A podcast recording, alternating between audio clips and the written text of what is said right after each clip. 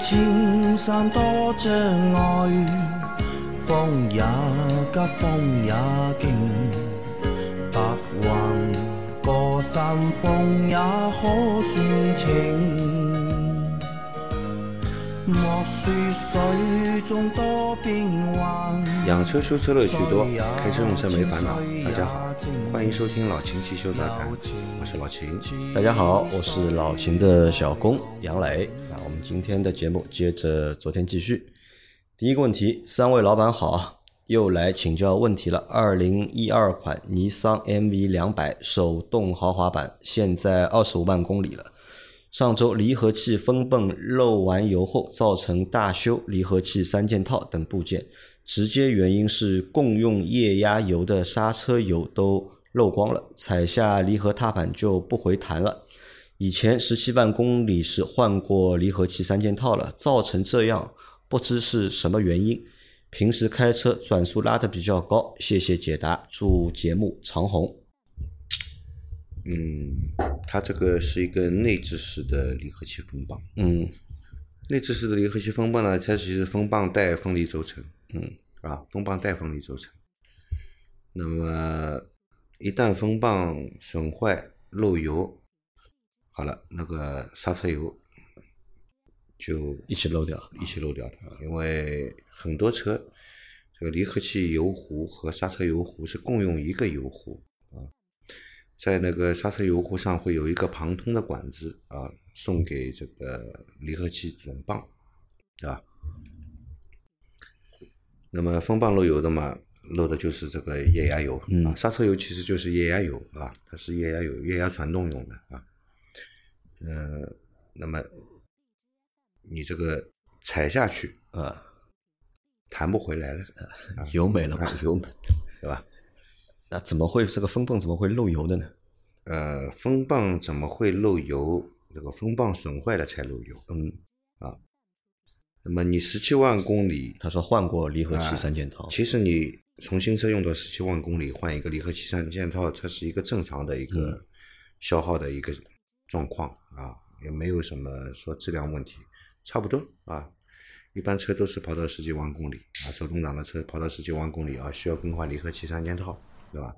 但是你十七万公里开到现在二十五万公里，只跑了八万8万公里嗯就坏了，那么坏的的确是比较早，坏的的确是比较早啊。那么首先，这个你更换的配件是不是有质量问题？是不是这个要考原厂的啊？这个要考虑的。其实很多东西都说，哎，这个能用没问题，对吧？你看你原厂的用了十七万公里，你后换的，我不知道你用的是不是原厂的啊？如果是不是原厂的，那么证明这些品牌件跟原厂件这个质量上还是有一定的差别的差别的，对吧？那你觉得很很大的原因可能是换的新的东西质量上有问题。那么你说你平时开车转速比较高，对吧？发动机转速高的话呢，那发动机转速高呢，也就证明这个，但是你在换挡的时候不可能踩着油门换挡的，嗯，对吧？因为踩着油门这个档杆是拔不出来的嘛，你肯定要丢掉油门，你再去踩离啊合，再换挡，其实转速已经下降了，嗯，对吧？转速已经下降了。那么可能你踩离合的时候，这个转速还没有下的很多，相对来说就是这个转速还是在一个相对来说高一点的状态。你说这个分离轴承因为长期高一点的比较高的一个转速在工作，提前老化，呃，有这个可能在，有这个可能在啊。但是分离轴承只要没咬死，风棒虽然分离轴承和风棒它是一个总成啊，呃，风棒在后面，这个它风棒里面直接顶这个轴承，啊，它是没有这个离合器波差啊，外置式的它是有离合器波叉的嘛，对吧？它这个内置式的直接顶，呃，只要轴承没有咬死，你这个风棒漏油就是这个风棒本身的问题啊。如果分离轴承咬死了啊，产生高热，引起这个风棒损坏，那么罪魁祸首是这个轴承的问题，对吧？如果你拆下来的轴承没有这些咬死，你去算这个轴承还是比较活络的话，那那那那就是这个风泵部分这个质量问题本身的质量问题。其实和开问题和开的问题不大，对吧？开有问题，呢，是烧离合器片，嗯，不会把不会把风泵给开漏油的。而且如果他喜欢转速拉得高的话，那我相信他前面十七万公里应该也是这样的一个也是这样开驾驶习惯，对对吧？你看你前面同样的驾驶习惯，你前面可以开十七万公里，但现在只开了八万公里，那多数还是产品质量的问题。对，那所以老秦在节目的过程当中一直和大家说嘛，就是换这些零配件或者零部件，尽量要换原厂的，对对吧？那原厂的话，质量相对来说是要比你外面买的其他那种要有保证的。对。好，再下一个问题，三位老板好，请问我的是一款现代 iX 三五，昨天跑高速，突然又出现发动机故障灯上出现是压力传感器的问题，已解决。这次检测出来是显示是燃气故障，请问秦师傅，这个故障是汽油的问题吗？还有个问题请教，是发动机在正常行驶时，有时给油，发动机会有比较难听的嘶呜声，松油门时就消失了，大概一天会有一次。请问秦师傅，这个是什么原因？谢谢啊，祝节目越办越好，收视长虹。啊，两个问题对吧？它现在出现那个发动机故障灯。压力传感器的问题已解决，对吧？这次检测出来显示是燃气故障，请问，对吧？这个故障和汽油有关吗？这个故障我不懂，你不懂，我不懂，真的不懂。什么叫燃气故障？就没有听到过燃气故障。啊，对对，嗯，没有的。所以你以后呢，这个留言给我，你这个对这个故障如果没办法描述的话，你直接把故障代码发给我。就故障代码发给你，或哎者拍，个故障代码照发给我，那我就能够判断到底是什么故障了。这个因为车子上你说燃气故障，啊，这个发动机不是燃气热水器啊，这个燃气什么故障呢？对吧？就老秦不知道这个故障，对吧？啊，对，这个没有这个叫燃气故障的这个故障的，好吧？那么可能是给你修车的这个修理工啊，没跟你表达清楚，对吧？造成你这个理解错了意思，嗯，所以你在文字上来跟我这样表述，啊，这个汽车上面是没有燃气故障这样的一个故障的，好吧？那么到底是什么故障？你要把故障代码报给我，嗯，啊，我能判断一下啊是是什么故障。啊好，那它还有一个问题是，发动机在正常行驶时，有时给油，发动机会有比较难听的嘶呜声，对吧？松油门声音就消失了，大概一天会有一两次，对吧？正常开的时候给油，对吧？发动机会啸叫啊，嘶呜声？那么主要考虑还是皮带和舵轮，皮带和舵轮，对，主要考虑还是皮带和舵轮啊，或者只要是跟轮子相关的，比方说这个车一款一款的，一款的应该是用的助力棒吧，方向应该是用的助力棒吧，应该不是电子方向机吧，反正助力棒啊、嗯。发电机啊啊这些会转的东西，你都要去检查一下，会转的东西要检查会转，的东西都要检查一下，皮带也要检查，皮带也要检查。对，一款的到现在，我不知道你皮带有没有换过。如果没有换过的话呢，把这个张紧轮、舵轮和皮带都换一下，都换掉啊。都换掉，也差不多了。一款到现在十年了，一年开一万公里都要十万公里了一般皮带十万公里要换了啊啊。好的啊，再下一条，秦总，我车左后轮侧面被扎，不能补了，我就换了个轮胎。我的车行驶了两万五千公里，我就单换一个轮胎可以吗？和右边的轮胎磨损程度不一致，要紧吗？嗯，后轮的话影响不大后轮的话影响不啊，大，后轮的话影响不大。那么扎了一个轮胎补不了，换一个新胎，嗯，可以，可以啊。可以。那如果是前轮的，前轮的话呢，你就把新换的轮胎放后面。把后面的两个把轮胎换两个磨损程度相同的轮胎放在前面。啊。如果是后前轮，就把后面的轮胎对换到前面来对，。前轮因为导向轮，嗯啊，前轮是导向轮，大多数车子也也是前驱车的话，它也又是驱动轮又是导向轮。如果两边的轮胎这个花纹不一致或者磨损程度不一样，行驶的话有可能导致什么呢？方向跑偏。会跑偏的。啊、导致方向跑偏，甚至于导致这个刹车的时候方向也跑偏。啊啊，那么尽量保证两个前轮这个磨损程度是一样的，轮胎使用，一边明显是新的，一边明显是旧的，两个花纹深度差很多，嗯对吧？它抓地力也不一样，它的那个对地面的这个附着力、抓地力是不一样的，嗯到驱动的时候也会出现问题，刹车的时候也会出现问题。那如果它是台后驱车呢？呃，如果是台后驱车的话，那相对来说，它至少后轮不是导向轮，至少后轮不是导向。对啊，放后面也没有关系。放后面应该可以啊。好的啊，再来一条。三位老师好，麻烦问一下，一九款奇骏推荐什么品牌的机油好？浙江地区用什么标号的合适？啊，那这是一个老问题啊，经常会到收到这样的问题的。呃，报一个车型给你，然后问你对吧？用什么机油好？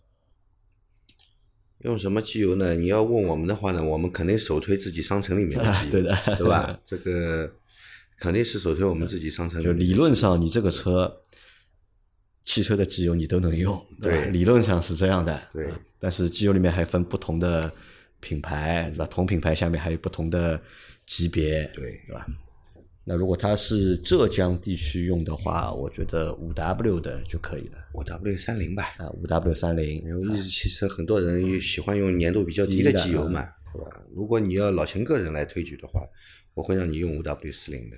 老秦会推荐五 W 四零，对吧？因为它正好又是个奇骏，而且最近那个新的奇骏上市了嘛，对吧？啊那三缸那个奇骏，哎，我问一下老秦啊，三缸的发动机啊，就是它在保养的过程当中，机油有讲究吗？一样的，跟四缸一样。其实也一样的，你要说要不一样的话，那六缸怎么办？那八缸又怎么办呢那？机油量会少一点吗？嗯、三缸的不一定比四缸的少多少，不一定会少。不一定会少啊。我们六缸的肯定比四缸的用的多。那我在想啊，就这个星期我们那个西米会员专项节目聊什么？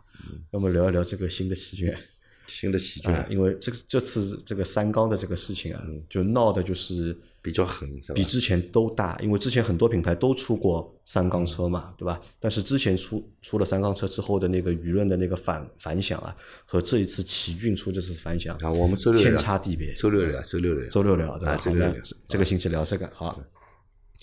那么再来一条，呃，老秦师傅还有一个问题啊，就是机滤可不可以一万公里一换，而机油五千公里一换？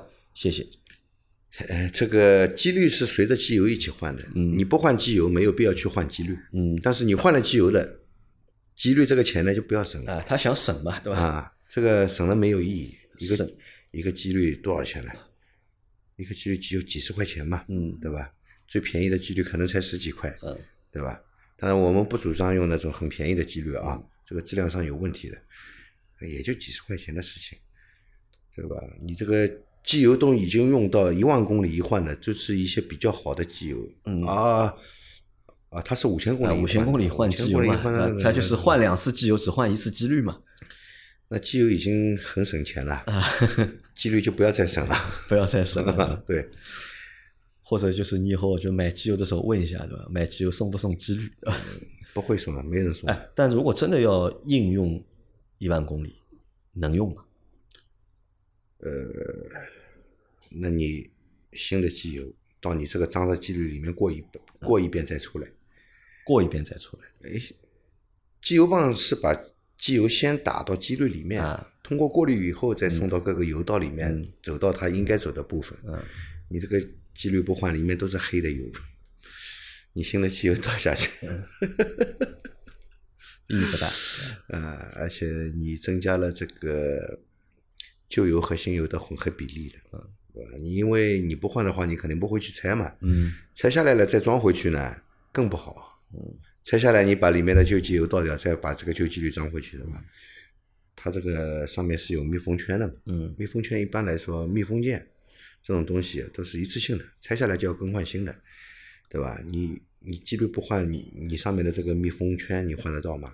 没有配的，啊，对，对吧？你再装回去的话，导致漏油，啊，密封有问题，得不偿失啊到时候一脚油门下去，对吧？下面爆掉了。对吧？导致漏油的话得不偿失。所以说这个机滤随着机油一起换。嗯，你你如果真的考虑这这个问题的话呢，你你用这个好一点的机油，一万公里一换，嗯，其实没多花钱。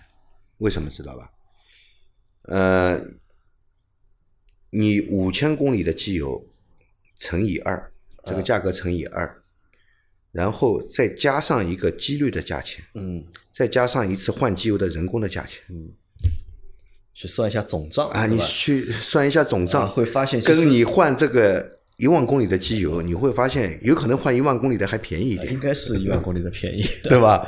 你省一次人工，吧对省一个机率，对的，对吧？啊，你还省时间了，啊，对吧？你一万公里去换一次就够了，你不要五千公里就去换，可能要省一次油耗，对吧？对 万一四 S 店比较远，对吧？好，再来下一条。三位老师好，请教一下，我的车是 A 四 L，三年三万多公里，上个月下雨天窗漏水，当时车顶棚淹的都是水，到四 S 店换了四个排水管不漏了，但是今天开车发现后排座位中间安全带卡扣处发霉了，用手一摸里面都是水，请问这个水还是以前漏的吗？我该如何检查处理？麻烦各位了。这个水呢，应该是之前漏的，嗯。啊，应该是之前漏的，但是这个四 S 店的操作啊，这个只帮你换了水管，嗯，上海人说话啊。这个叫什么知道吧？结后拉后，结后然后的，这个也太要赚钱了。天窗漏水嘛，嗯天窗排水管道堵掉了，啊那你通疏通一下嘛。嗯三年，嗯，排水管道会老化到要换的程度吗？该不至于啊。你说一个十年的老车，然后你说我给你把天窗排水管道换掉，嗯那也就算了，你管子也老化了，对吧？说不定哪天脱落了更麻烦，对吧？三年会老化吗？不会的。发动机水管那么高温，三年都没老化，你个天窗排水的管道就老化了吗？对吧？所以说啊，这个把四根管道全部换掉，这个大工程啊，拆顶啊，内顶要拆掉，一圈 A 柱、B 柱、C 柱、D 柱，嗯，全部要拆掉。啊，A 四没有 D 柱，A 柱、B 柱、C 柱，嗯内饰板全部要拆掉，车顶要拿下来，才能换这四根排水管道。大工程收费应该不低的，那对吧？本来疏通一下的就好的东西，你给人家全部拆掉干嘛的？还有嘛，还换掉，还有嘛，就是你这个大的工程已经做掉了，对吧？嗯，小的工程检查检查，对吧？这个事情不是人家本来漏水的，下面都是水啊，这个你倒不给人家处理，对的对吧？这个你倒不给人家处理，赚钱快的你赚掉了，啊，耗时耗工的你就不愿意干，造成人家后面现在没掉了，嗯，对吧？你可以去找他的啊，这个是 4S 店维修时候不到位造成的，他应该要去检查后面有没有水，如果有水的话，他要给你处理的这个事情，啊，他把大头好赚的钱赚掉了，后面的就不管你了，出来物。啊 要去找他。那他现在这个东西该怎么处理呢？就发霉了，对吧？发霉嘛，没办法了，只能拿出来这个用清洗剂干，清洗剂先把霉洗掉，嗯，对吧？用泡沫清洗剂就可以洗掉的。洗好了以后呢，晒呀，嗯，暴晒呀，怎么办呢？只能这样了，这个要把座椅拆出来晒吧，拆出来晒呀。只能拆出来晒。啊，你捂在里面永远不会干，它那个海绵捂在里面，外面还有包的皮，你等到哪一天才能干？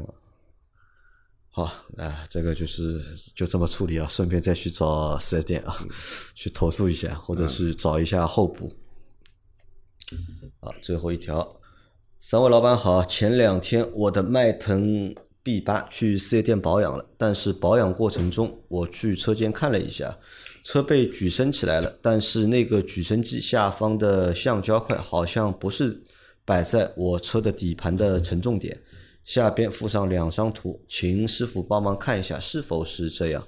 它的这个举升机好像特别短，后边凑到了那个承重点，前边就太短，凑不到了。但他为什么不把车开到减式举升机那去呢？这个我是否可以通过反馈来怎么样和他们搞一下，让他们长点记性啊？感觉太马虎了。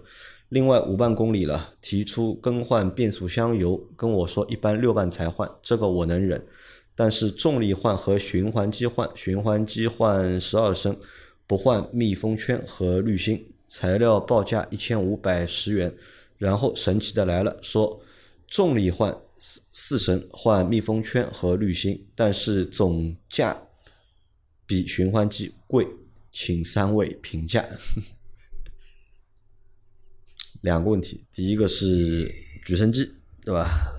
好像没有升好，对吧？